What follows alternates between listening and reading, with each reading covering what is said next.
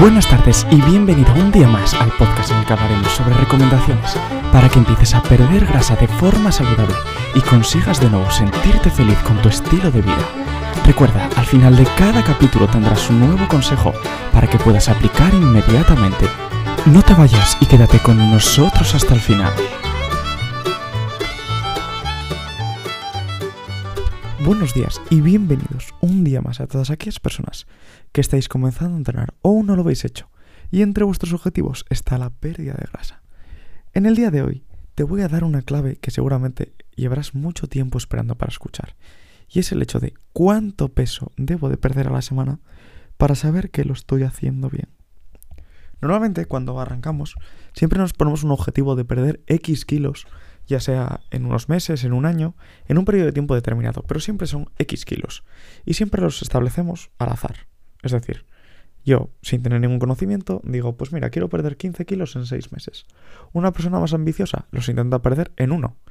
Una persona que tenga un poquitín más de cabeza lo intentará hacer en un año de forma que lo pueda mantener en el tiempo. Pero siempre al final es un objetivo, es perder X kilos de peso, es perder X porcentaje de grasa. Pero ¿Cómo puedo saber cuánto porcentaje de grasa puedo perder a lo largo de la semana? En primer lugar, te puedo decir que no te puedo dar una cifra exacta.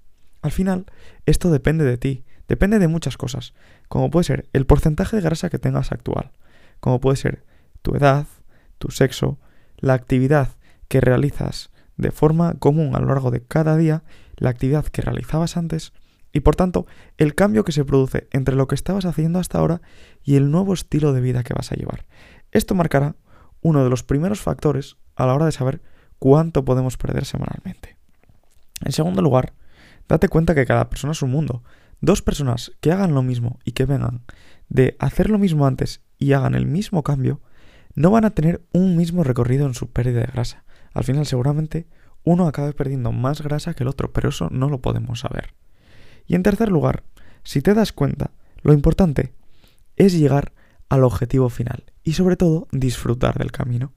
Ya que si durante el camino te estás agobiando, si estás dándote cuenta que perdiste 200 gramos menos de los que debías, o que una semana incluso subiste un poquito de peso, al final acabarás abandonando porque ves que esa media que te habías establecido al principio no cuadra, o que el tiempo para aquella persona ambiciosa que pensó que iba a perder 15 kilos en un mes no acaba de cuadrar.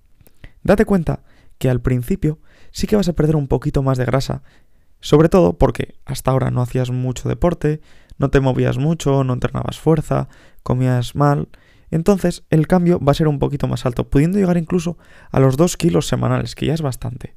Pero a partir de ahí esto se va a reducir. Si consigues mantener entre medio kilo y un kilo semanal, va a estar perfecto y vas a poder ver cómo el cambio se produce gradual perdiendo en su mayor parte grasa y no músculo, que al final es lo que nos interesa. Ya que date cuenta que estamos hablando al final de perder grasa, no de perder peso. Pero de todas formas, como te decía, en el inicio perderás incluso 2 kilos semanales y a partir de ahí, si lo haces bien, perderás entre medio kilo y un kilo semanal.